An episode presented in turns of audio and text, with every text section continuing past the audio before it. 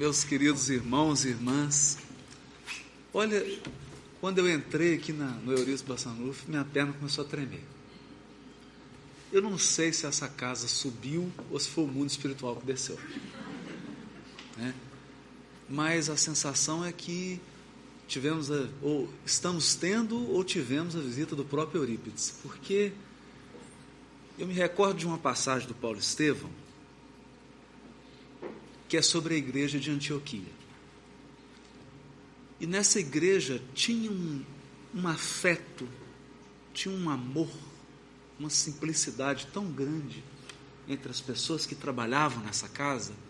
Nada de extraordinário, não, pessoas comuns, trabalhadores, mas que o amor, o respeito, a fraternidade fluíam tão grande que começou a correr o fenômeno das vozes diretas. Diretas.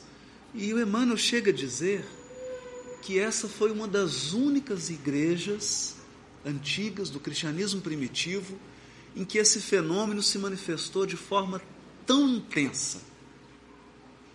Mas depois, quando o grupo começou a entrar em conflito, quando começou as desavenças, o fenômeno sumiu.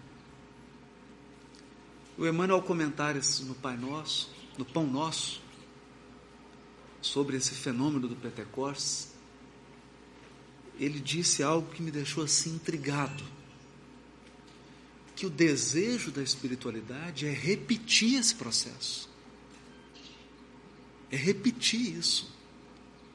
O desejo da espiritualidade superior, isso está no capítulo 10 do livro Missionários da Luz.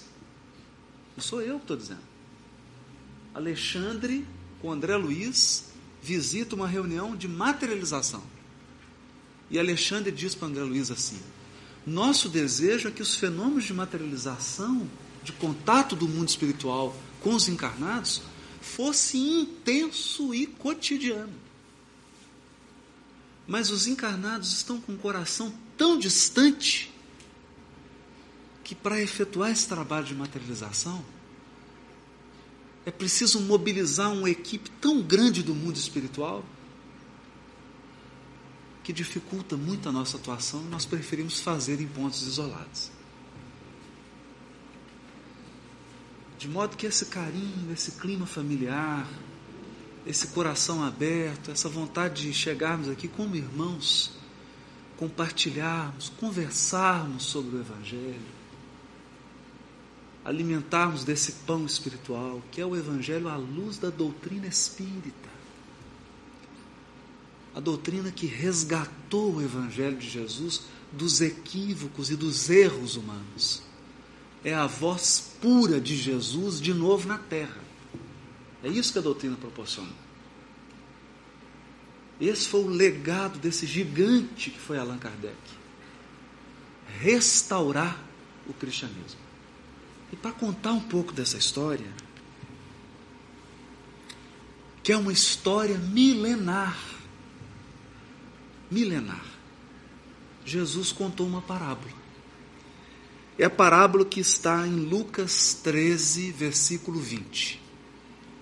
O reino dos céus é semelhante ao fermento que uma mulher tomou e escondeu em três satas de farinha, até estar toda fermentada a massa. Sintético. Jesus está falando aqui das três revelações: Moisés, Jesus, doutrina espírita, na pessoa do seu codificador Allan Kardec.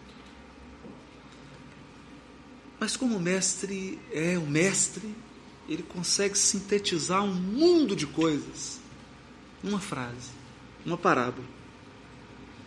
E nós hoje aqui, de corações entrelaçados, na verdade vamos conversar sobre uma frase de Jesus. Por que uma mulher? Por que uma massa de pão? Por quê? Por que o fermento? Massa de pão porque nós temos necessidades materiais.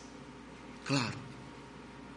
Nós vivemos como encarnados, sujeitos a inúmeras necessidades. Quando Kardec pergunta ao espírito de verdade: Você se importa com as minhas agruras, com as minhas necessidades materiais? Vocês se importam com isso? E o espírito de verdade responde: Material resgatado por Canuto Abreu. Se não nos importássemos com essa questão, seria sinal de que não o amamos. Olha, seria sinal de que não o amamos. Temos necessidades materiais, sim. Mas acima de todas elas, a necessidade do pão espiritual. Pão espiritual. O alimento espiritual. E nós somos todos aqui egrégios de uma jornada evolutiva milenária milenária. E se você entrar num clima de tristeza, de falta de fé, de depressão, você pode ser levado a ter a sensação de que está abandonado. Se você se fechar, você vai ter uma sensação de abandono. Meu Deus, vida física é muito difícil são doenças, são dificuldades financeiras, dificuldades familiares, um conjunto de problemas, como diz o Espírito no Evangelho segundo o Espiritismo, é um, um tanto de alfinetada que acabam por ferir. Isso é que é a vida na carne. E quando a gente se entrega ao desalento, a sensação é de que nós somos um planetinha esquecido nesse universo infinito. Uma formiguinha solta. Eu me recordo de um filme de Hollywood que é o resumo do materialismo, da descrença humana, que é um filme com Brad Pitt, em que ele faz um assassino de aluguel. Ele aluga um táxi e sai visitando, mata a pessoa, entra no táxi, vai embora. Até que um dia ele tem que matar um músico de jazz, e ele é apaixonado por jazz. E eles começam a conversar e ele diz o seguinte: Olha, mês passado em Chicago, um homem tomou o metrô de manhã, morreu sentado no metrô. E ele só foi encontrado à noite. Todas as pessoas que passaram, passaram pelo metrô, ninguém percebeu que ele estava morto. Ele fala assim: Nós somos uma, um grão de areia. Nossa vida é insignificante. É a visão do materialismo. Mas não é assim. Não é assim. Porque nós nunca estivemos esquecidos o acompanhamento e o carinho da providência divina é permanente na nossa vida. Permanente. E Deus não é um sistema de banco. Você chega para o gerente e fala assim: Mas eu queria alterar isso, aumentar um pouquinho o limite. O sistema não permite. Não. Deus é um coração que escuta. Você pode fazer uma prece hoje e a sua encarnação, a programação da sua encarnação mudar completamente. Completamente. Porque você pode apresentar para a providência divina propostas de trabalho de crescimento espiritual que eles alterem a programação. Porque o objetivo da nossa encarnação é a iluminação espiritual. Por isso não há evolução espiritual sem revelação. Ciclicamente a providência divina nos presenteia com o pão espiritual. E aqui Jesus vai falar do pão espiritual e de uma mulher. Por quê? Uma mulher. Na cultura de Jesus, e até hoje, a mulher era responsável pela formação moral da criança. É ela que educava, que formava, que dava o alicerce da formação de cada pessoa. Eram as mães. A ponto de Provérbios dizer assim: Filho meu, não desprezes a Torá da tua mãe. Torá? O que é Torá em hebraico? Ensino. Torá é ensino, ensino oral. Orientação, instrução. É isso que significa. Por isso que os cinco livros de Moisés são chamados de Torá. Por quê? Porque eles são a orientação verbal que Moisés deu. As instruções que ele dava para o povo. Faça isso, não faça isso. Segue por aqui, não segue por ali. Orientação. E a primeira a ensinar a Torá era a mãe. Por quê? Porque não era um ensino puramente intelectual era algo dado com amor, com o coração. Mais tarde, ao traduzirem a Bíblia hebraica para o grego, fizeram uma tradução razoável. Essa palavra foi traduzida por lei. Mas lei é uma coisa fria. Lei fica parecendo um código uma placa. Pare, siga, não estacione. Será que Torá é isso? Não. É orientação, orientação. Por isso aqui é uma mulher que prepara o pão espiritual. É como se a providência divina fosse um coração materno um coração que está preocupado com o nosso crescimento espiritual, com o nosso desenvolvimento espiritual. E para isso, o que, que ela faz com a massa de pão? Coloca o fermento para que a massa cresça.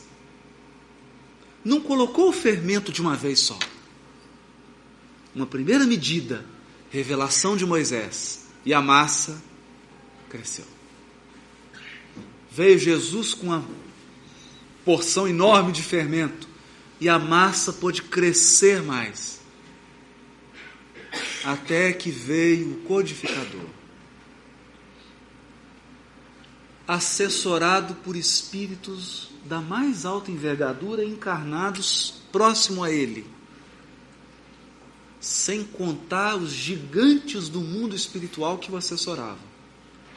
E a terceira e definitiva medida de fermento é colocada na massa.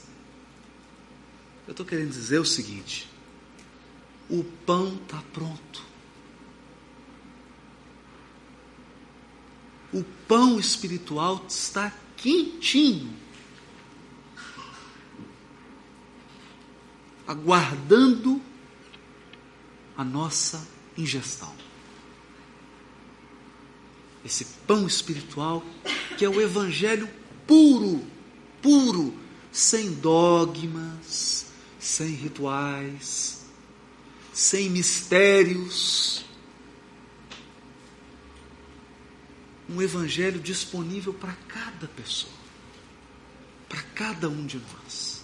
Essa é a história das revelações, das três revelações esse alimento espiritual. É por isso que nós temos uma consciência enorme de que a doutrina espírita é o consolador prometido.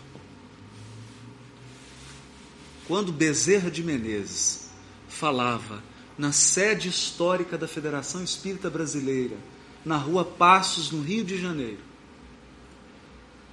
um materialista extremamente inteligente o procurou e disse assim para ele: Não acredito em nada do que você está dizendo. Eu sou materialista. Bezerra então respondeu para ele: Respeito a sua crença, porque o materialismo também é uma crença. E uma das crenças mais fundamentalistas que existem. É um fundamentalismo. E haja fé para ser materialista. Haja fé. Você tem que ter muita fé. Por isso que eu tenho dificuldade de ser materialista. E o Bezerra dizia para ele: escuta, me mostre uma mãe que tenha sido consolada pelo materialismo. Me mostre um doente que se sinta confortado com o materialismo.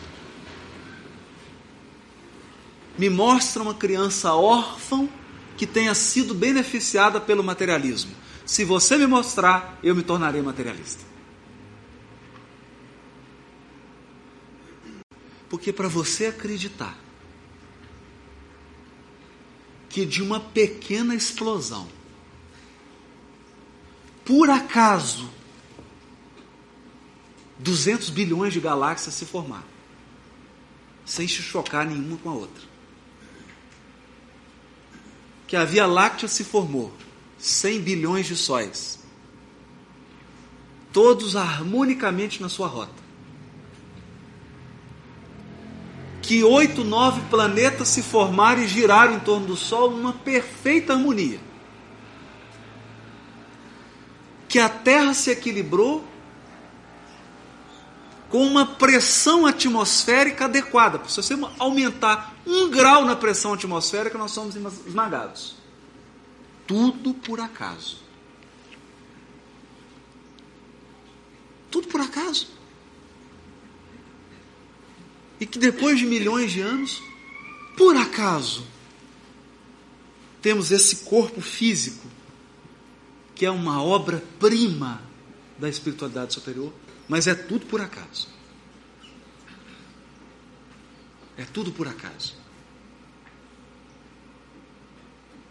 e que quando um espermatozoide se encontra com um óvulo, por acaso, quer dizer, nem tanto por acaso assim, né?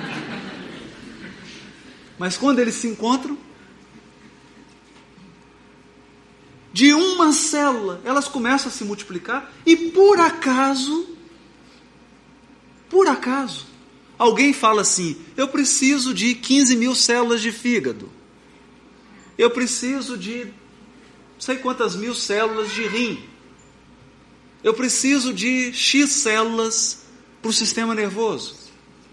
E elas sabem exatamente o lugar para onde vão. Incrível isso. Por acaso.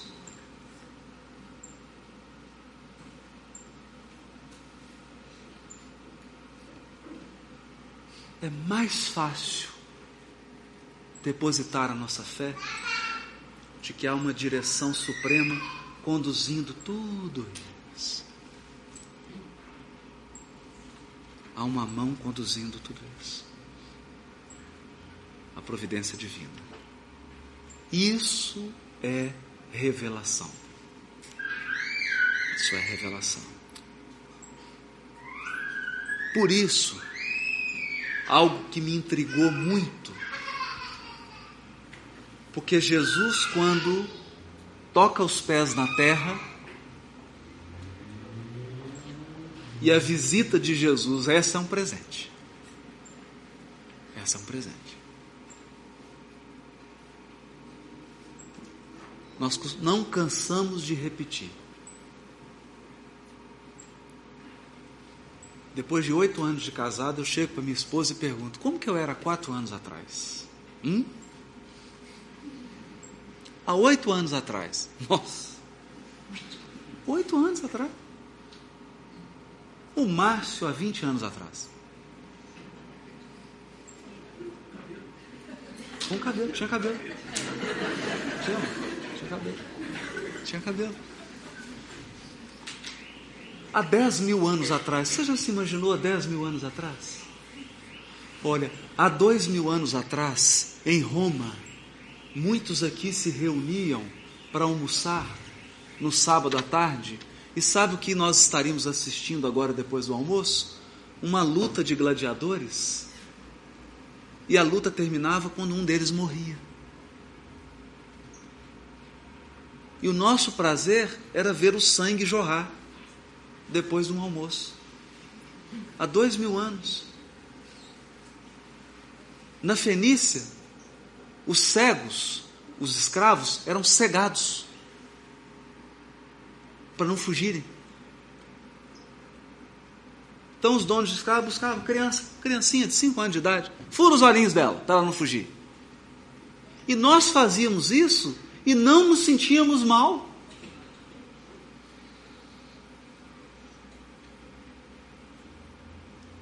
As pessoas se reuniam ao anoitecer, tomando vinho, comendo uma uva, um queijo. Qual o espetáculo nós vamos ter hoje à noite? Ah, cristão vai ser queimado. Nós vamos tacar fogo em alguns, jogar pedra em outros, cortar alguns outros. Mulheres, crianças e idosos. Há dois mil anos atrás. E há dez mil anos atrás? e há um milhão de anos atrás.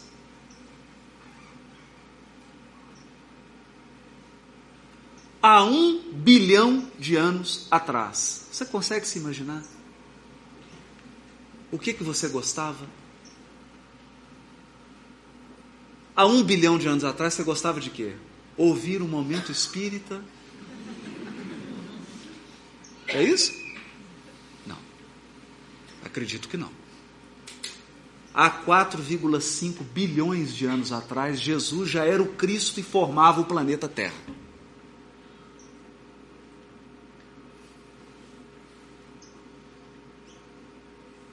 Quatro bilhões de anos atrás, ele já era, como esclarece São Luís na Revista Espírita de 1868, mês de dezembro. O que é o Messias? o mais alto grau da escala dos espíritos puros. O Messias, o Cristo, é o mais alto grau do espírito puro, atingindo esse nível de São Luís. Não está sujeito mais a errar, nem quando na carne. ele já atingira esse nível há 5 bilhões de anos atrás. Mas há dois mil anos. Há dois mil anos. Bilhões de anos depois de já ser Cristo, ele vem à Palestina.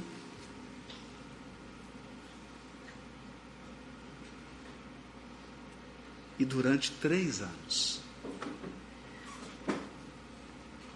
ele muda a face do mundo. Muda a face. Porque, como dizia o teólogo Karl um teólogo protestante, alemão, perseguido pela, pelo nazismo, Calbart dizia assim: cristianismo não é religião. Cristianismo é estilo de vida. Estilo de vida. Nós podemos dizer: Jesus não é uma mensagem filosófica. Jesus não é uma pregação, Jesus é uma vida.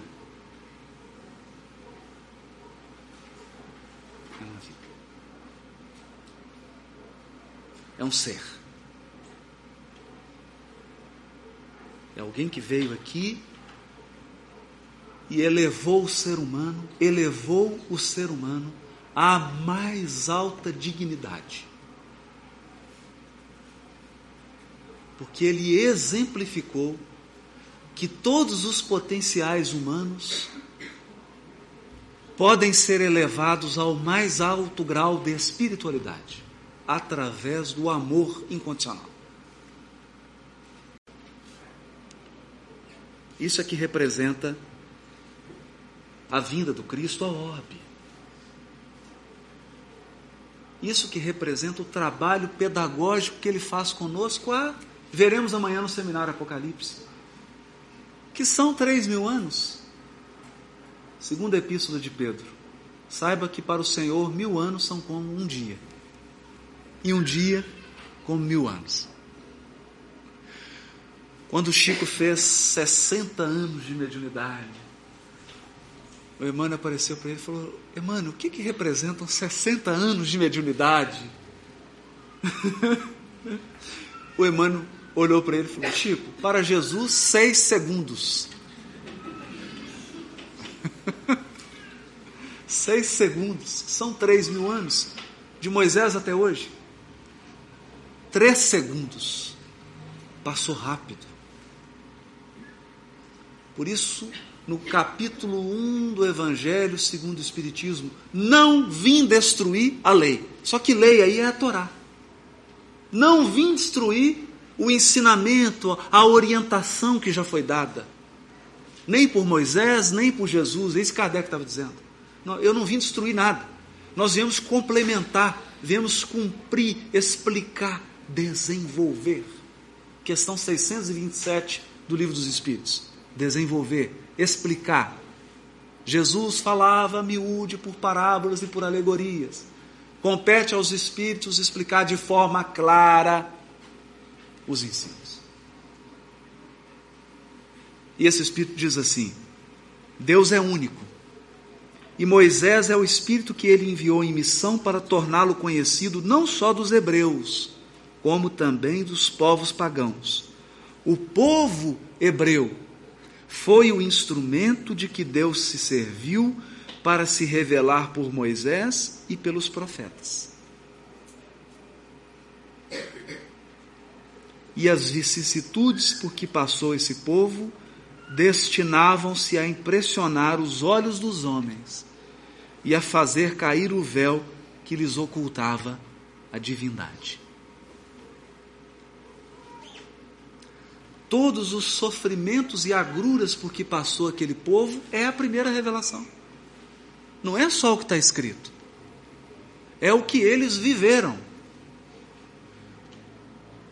Porque revelação divina é o que você vive, é o que você experimenta, não é só o que você lê. E aqui nós nos recordamos de Gesiel, Estevão, quando está lá arando o campo, 25 anos de idade, arando o campo. Chega o pai dele nervoso, ele conversa com o pai. O pai exaltado porque havia sido humilhado. Ele fala: Pai, vamos abrir um texto e receber a orientação do alto. A orientação do alto. Abrem os rolos, não tinha nem livro, que hoje é livrinho.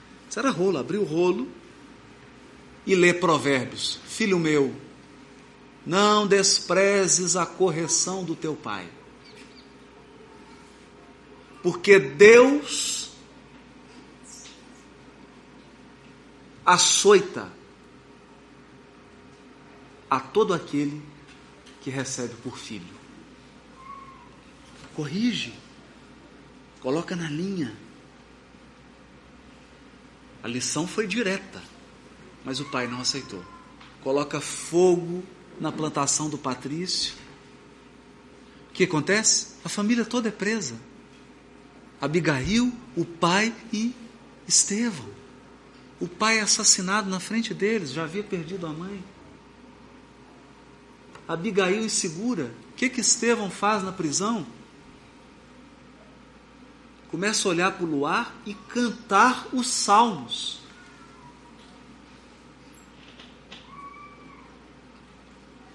Cantar os salmos.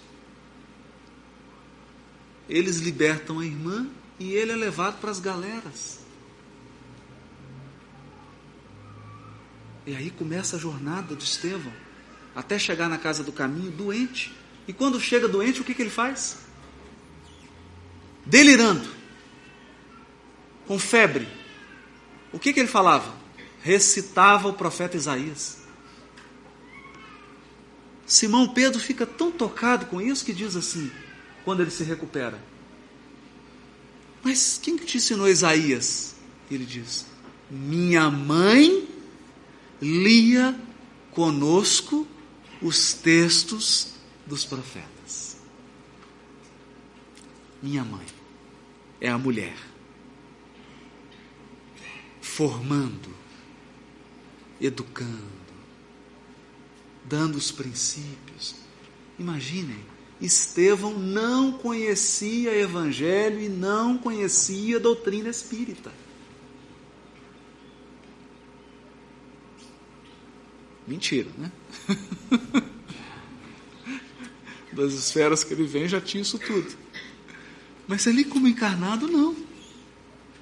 É por isso que o Espírito, o primeiro Espírito a se comunicar no Evangelho segundo o Espiritismo.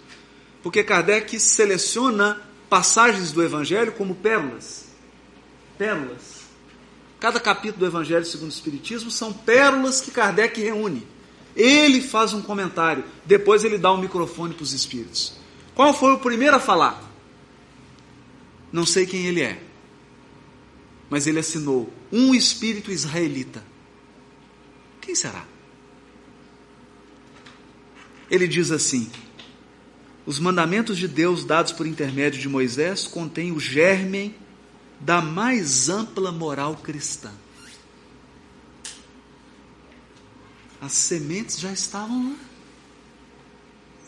A moral ensinada por Moisés era apropriada ao estado de adiantamento em que se encontravam os povos. A inteligência deles, notável do ponto de vista da matéria e mesmo das artes e das ciências, era muito atrasada em moralidade. Moralidade e não se teria convertido sob o império de uma religião inteiramente espiritual. Por isso Moisés tinha que falar de forma concreta. Por isso ele tinha rituais concretos, objetivos. Porque, embora os homens tivessem a sutileza para produzir uma estátua grega, uma construção romana, um texto de Homero na Odisseia e na Ilíada, eles não tinham maturidade espiritual para uma religião puramente espiritual. Hoje nós temos. Hoje nós temos. Hoje nós temos a doutrina espírita que é puramente espiritual. É de alma para alma, de coração para coração. Não tem fórmulas, não tem encantamentos, não tem rituais, é um coração falando para o outro. Hoje nós estamos nessa condição. O Cristo foi o iniciador da moral mais pura, da mais sublime moral. Da mais sublime moral. E ele termina assim: Moisés abriu o caminho. É, é até poética a fala dele. Moisés abriu o caminho, está se referindo ao mar que se abriu, ao Êxodo, que é o texto mais importante do povo hebreu. O Êxodo. Moisés abriu o caminho, Jesus continuou a obra. O Espiritismo a concluirá. Concluirá a massa ficou pronta. O edifício está feito. Qual edifício? Qual edifício? Eu vou mudar um pouquinho o roteiro aqui. Só um pouquinho. Livro Evolução em Dois Mundos. O que é esse livro? É a saga do Espírito. A saga do Espírito. Somos criados simples e ignorantes. Ao sairmos das mãos do Criador e não temos a menor ideia, os espíritos que orientam a codificação falam, não pergunte sobre isso. Para quem que o Criador nos entrega? Pensa nisso. Naturalmente, ao sairmos das mãos do Criador, nós convivemos com os espíritos mais puros que há no universo. É como se o Criador nos entregasse num, e colocasse num berço. E nós começamos então a passar por aquelas regiões sublimes e vamos sendo potencializados. E aquilo vai ficando na memória. Na memória. Até chegarmos no mineral, como diz Leon Denis. O princípio inteligente dorme no mineral. Sonha no vegetal. Acorda no animal.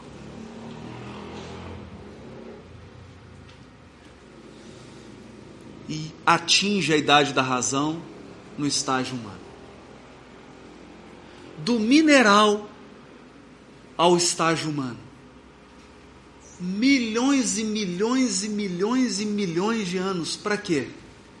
Para quê? Para construir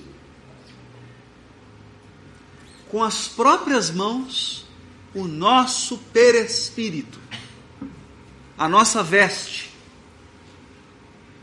o corpo espiritual.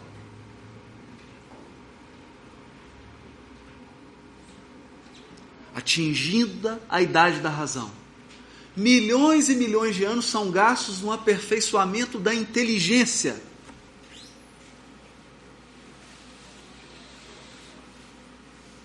Até atingirmos a maioridade espiritual. Quando veio Jesus, que fez uma nova proposta. E Kardec vai chamar o desenvolvimento do senso moral.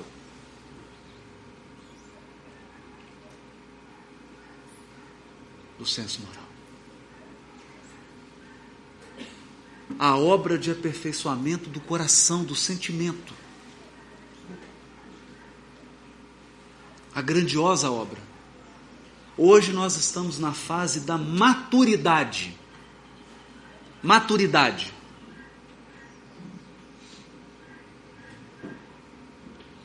E eu tenho certeza que cada um aqui está com saudade do início.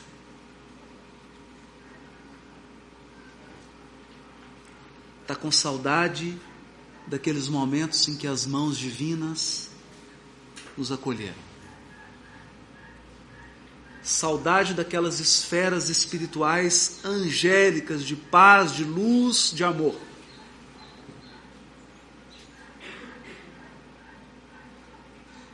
Somos aquele peregrino que andou, andou, andou, andou e andou, andou, mas agora está com aquela saudade profunda da casa paterna.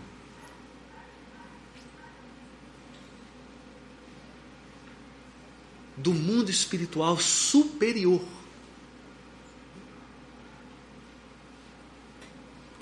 E do outro lado da ponte estão os benfeitores espirituais nos aguardando guardando um trabalho interior que nós precisamos realizar. Que é o trabalho de retratar a revelação divina em nós. É a proposta do Evangelho. A proposta que Jesus conta na parábola do filho pródigo. A proposta que ele conta na parábola das dez virgens. Na parábola da festa de casamento, do festim das bodas.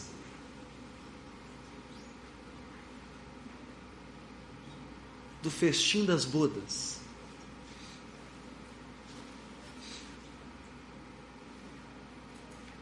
É essa saudade, é esse anseio agora. Com cada pessoa que a gente conversa, há uma sede de essência. As pessoas estão meio que saturadas de invólucro, de forma, de embalagem. Elas estão sedentas de conteúdo espiritual verdadeiro que é o que a gente sente aqui quando se reúne para conversar do Evangelho, para ter esse contato, sente essa presença espiritual, sente esse envolvimento da espiritualidade superior, sente que a nossa vibração espiritual se altera, que o coração se abre, que respostas começam a surgir. É o que Emmanuel fala no prefácio do livro Nosso Lar. Em verdade, precisamos de espiritualismo e de espiritismo, mas muito mais de espiritualidade.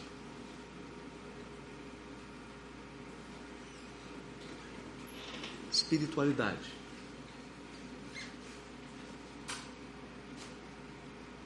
Porque a espiritualidade é experiência e é comprometimento, que é muito diferente de envolvimento mesmo na atividade do movimento espírita, mesmo nos movimentos espiritualistas, você pode se envolver. Mas espiritualidade interior é comprometimento. Qual que é a diferença? Um café da manhã, a gente brinca. Ovos mexidos com bacon. A galinha está envolvida, o porco está comprometido.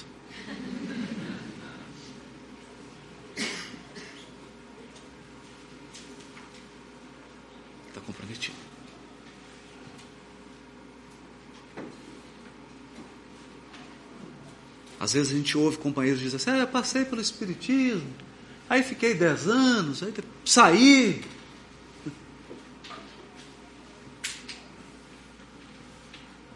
Fala assim, você fez um passeio pelo Espiritismo quando, como alguém que anda por um parque.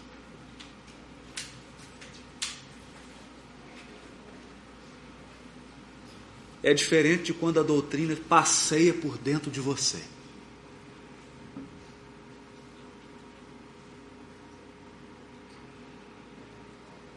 E ela vai iluminando cada canto da sua vida. Cada detalhe das suas relações familiares, cada, cada pedacinho.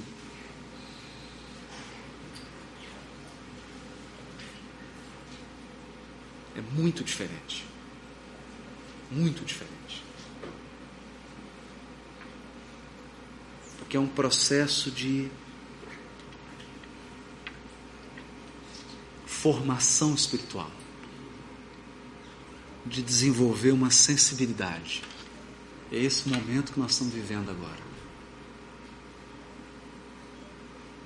O momento em que nós vamos falar das três revelações para as pessoas em silêncio, com a nossa conduta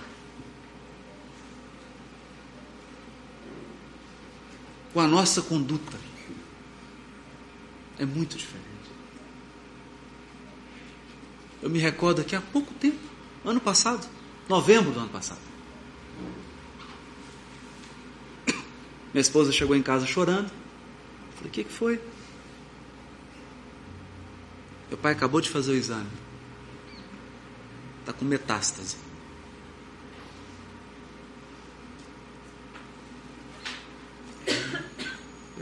Qual que é o quadro? Seis meses, no máximo. E agora? O que, que eu faço?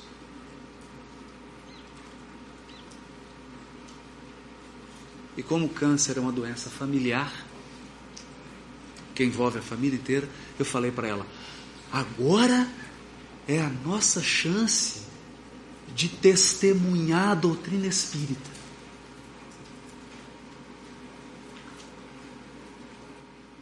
Agora, Cláudia, agora nós vamos testemunhar que somos espíritas de verdade. Mas por onde? Primeiro, com resignação e fé. Resignação e fé. Segundo, levando um pouquinho de fé e de esperança e de visão da espiritualidade superior o seu pai que está prestes a desencarnar e que era uma, praticamente materialista. E um trabalho lento e lento e lento e lento e lento. No último mês ele já aceitava o culto no lar com ele. Você já imaginou? Um homem de 62 anos de idade. E quando você falava assim, doutrina espírita, Jesus, começava a rir.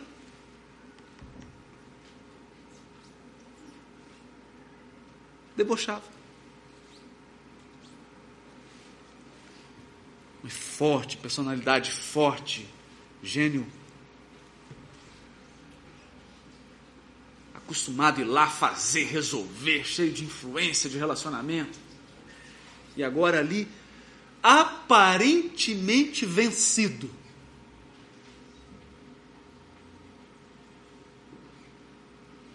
Tem cenas assim que ficam marcadas. Aquele homem perdeu 30 quilos. Sentado no sofá, lendo Jesus no lar.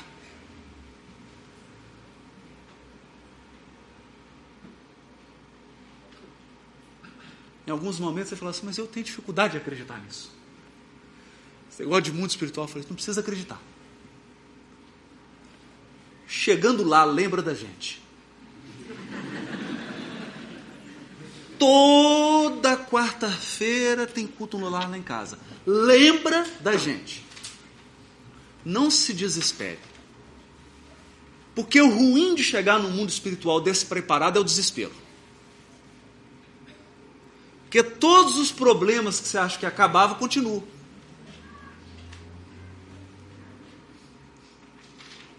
Ou como diz André Luiz no Agenda Cristã, não se desespere nem se impaciente. Você já viveu milênios incontáveis e tem a eternidade pela frente. Vamos com calma. Lembra da gente. Deu o desespero lá, você sabe, quarta-feira, 8 horas lá em casa. Vai lá. Vai lá. E você vai vendo o trabalho, um trabalho de transformação profunda, profunda, profunda. De um ser se dando conta de que o mais importante, às vezes, não é o que a gente está procurando. O mais fundamental às vezes esteve ao seu lado.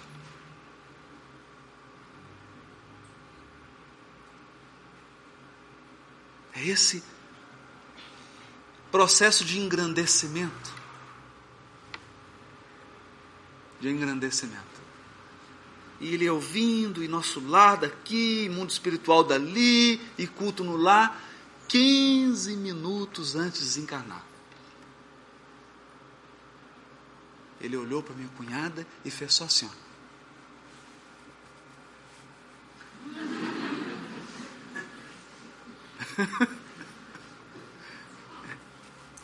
Estou subindo. Então é. É algo às vezes difícil de alguém compreender que nós estamos acostumados a falar de doutrina espírita, de evangelho, e quando você fala de Jesus, a pessoa imagina uma cruz, alguém crucificado, uma imagem, um ritual.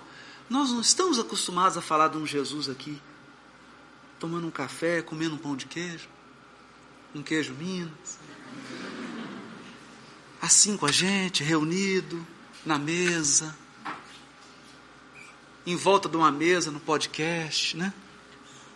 Conversando com a gente, ouvindo as nossas angústias, fortalecendo,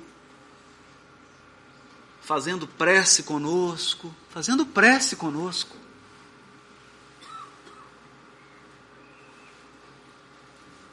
Do lado.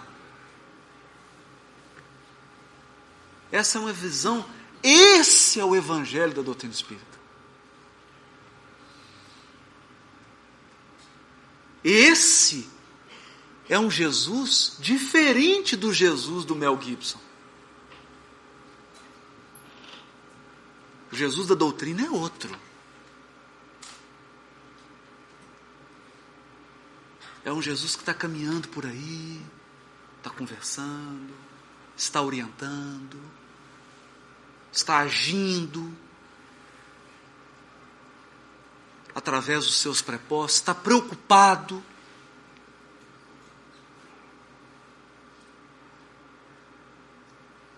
Está melancólico, às vezes, pela nossa teimosia, pela nossa lentidão em compreender. Porque eu me recordo do livro há dois mil anos, quando Lívia, depois de ser martirizada, uma das primeiras mártires, e ela é levada àquelas esferas que a gente não consegue nem imaginar o que que seja. E lá ela ouve Jesus falando. Ela fala: Meu Deus, mas se eu soubesse que o prêmio era esse, eu já teria feito esse sacrifício há muito tempo. Já teria liquidado essa fatura há muito tempo. O prêmio é esse? É esse. É esse. É por essa razão.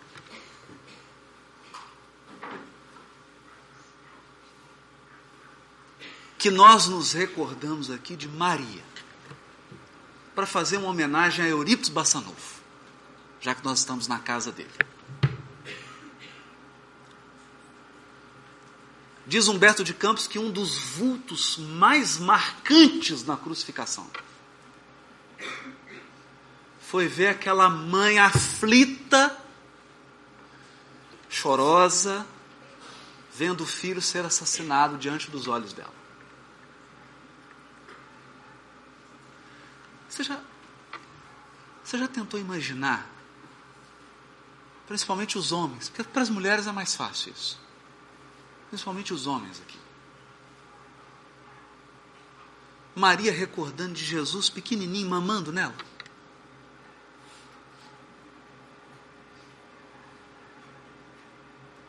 Ele, criancinha, andando pela casa. Ele, um pouco maior. Capítulo 2 do livro Boa Nova. Às vezes ela procurava: cadê, cadê Jesus? Cadê? Ia encontrar ele na beira da estrada. Chegava lá: meu Deus do céu. Ele estava conversando com um bandido, criminoso da região. Chegava perto dele, ele estava orientando ele, criança. Capítulo 2 do livro Boa Nova conversando com um criminoso. Aquele marmanjão e a criança, e ele não faça isso, meu filho. Para de roubar. Ou às vezes ele com as pessoas tristes, consolando, criança. É de encher o coração de qualquer mãe. Fora os sinais. Quando ela leva o bebezinho para Simeão, no templo, o médium, o grande médium do templo de Jerusalém. Simeão, aquele ancião, começa a chorar e fala: Meu Deus, que presente. Todos os profetas sonharam com essa hora e eu vou pegar nos braços o Salvador do mundo. Quase 90 anos de idade, só me deu a oportunidade, antes de partir, tê-lo nos meus braços. Essa criança que veio para a preocupação de muitos em Israel. Uma mãe que fica vendo isso. Depois, diz Humberto de Campos, quando ela procura o templo de Jerusalém, porque para as mães os filhos são sempre os melhores. Né? E ela procura então arrumar um lugarzinho para ele, um cargo público, né? um espaçozinho para garantir o filho. Como a Salomé chegou para Jesus e falou: Meu, eu já vi que meus dois filhos estão te seguindo, queria gente fazer um pequeno pedido. Né? E mãe é sempre generosa. Um pequeno pedido. Se eu colocar no teu reino, uma à tua direita e outra à esquerda. Ela ocupou todos os espaços. Né? Um primeiro vice e o outro segundo vice, só isso mesmo. Né?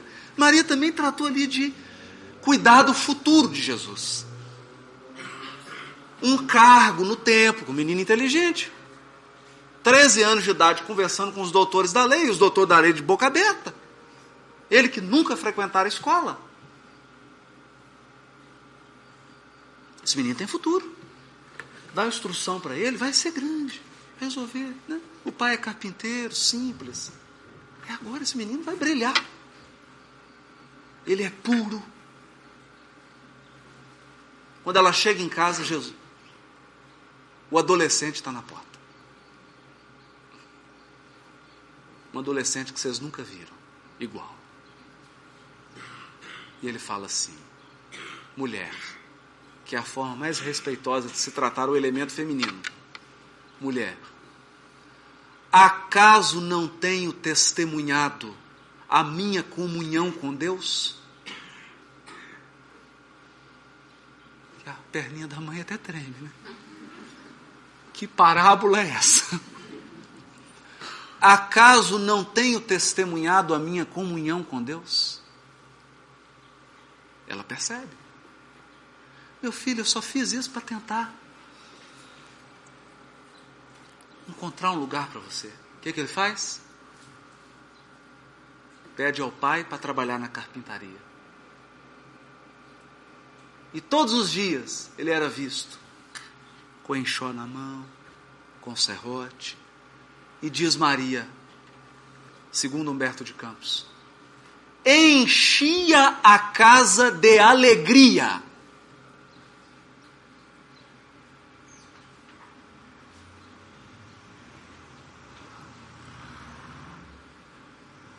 Era um prazer estar com ele sempre uma palavra de amor, de alegria, de esperança. Sabe aquela pessoa que você chega perto dela, você se sente bem? É isso. Por mais de 20 anos. Dia após dia. Aí ela começa a ver a multiplicação dos pães, leprosos sendo purificados com um toque dele. Cegos que eram curados naquele momento, ver esse filho na cruz. Era o vulto mais impressionante da saga do Evangelho. Aquele coração de mãe. E Jesus, mesmo diante daquela situação suprema, vira-se para João meu filho, eis aí a tua mãe. Mãe, eis aí o teu filho.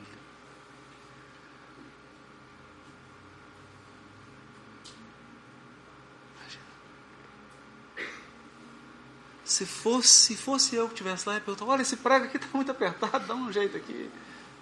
Dá um pouquinho de água, estou com. Não, não, não. Está preocupado com a mãe. Encaminhando a mãe, resolvendo. As últimas. Os últimos encaminhamentos.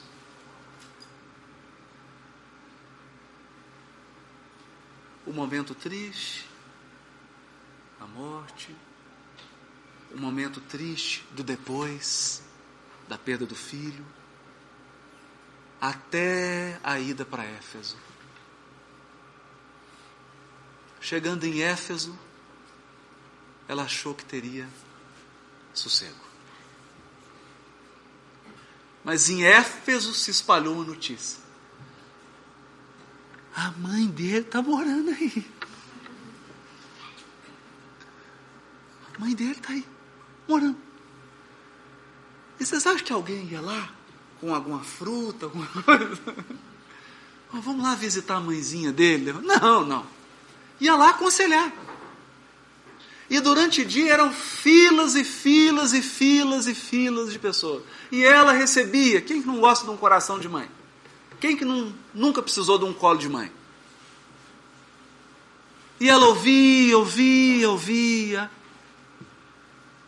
E a frase preferida dela: Meu filho, isso também passa. Isso também passa. Era a predileta dela. À noite, saudade. Saudade do filho. Saudade. Depois de atender uma fila enorme. Enorme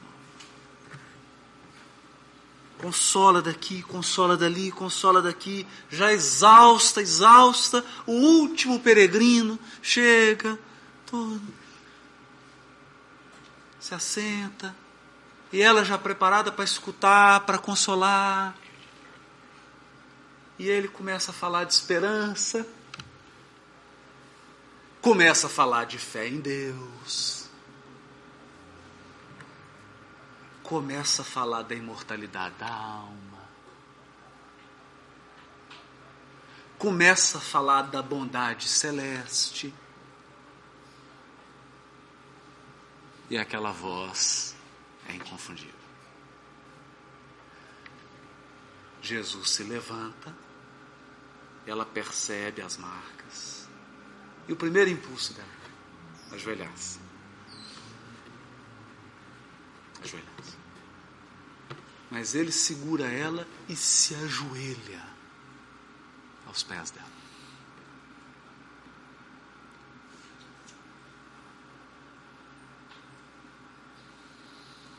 Se ajoelha. Já imaginou o governador espiritual do orbe ajoelhado aos pés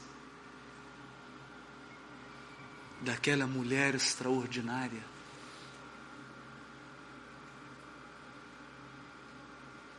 Daquela mulher que recebeu a proposta: Eu vou nascer do teu ventre,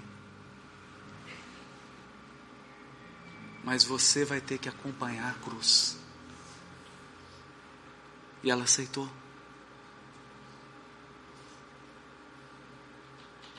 Ele se ajoelha e fala para ela: Mãe, é da vontade do meu Pai que no meu reino tu sejas a rainha. A mãe, o coração,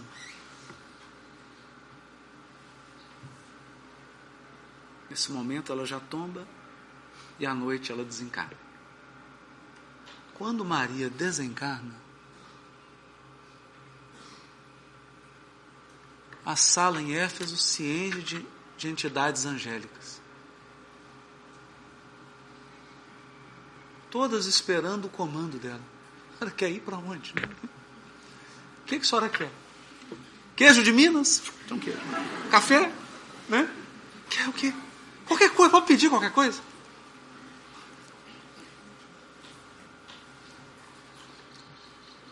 Ouvi dizer que alguns cristãos estão sendo martirizados eu gostaria de visitá-los. O que, que uma mãe podia pedir, né? Imediatamente, aquele cortejo angélico leva ela a Roma e entra numa prisão fria, úmida, triste, onde senhores, senhoras, jovens, aguardando ali, ansiosos, aflitos, o um momento do martírio no circo máximo, seriam devorados por leões.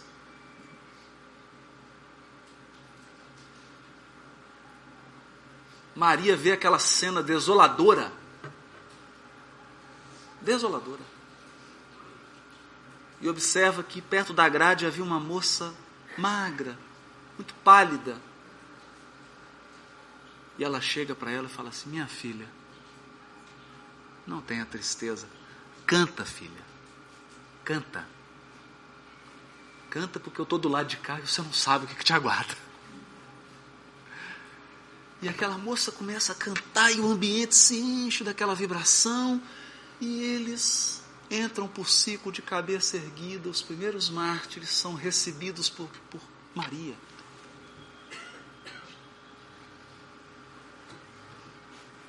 E se instaura na terra a primeira ação do Consolador no mundo.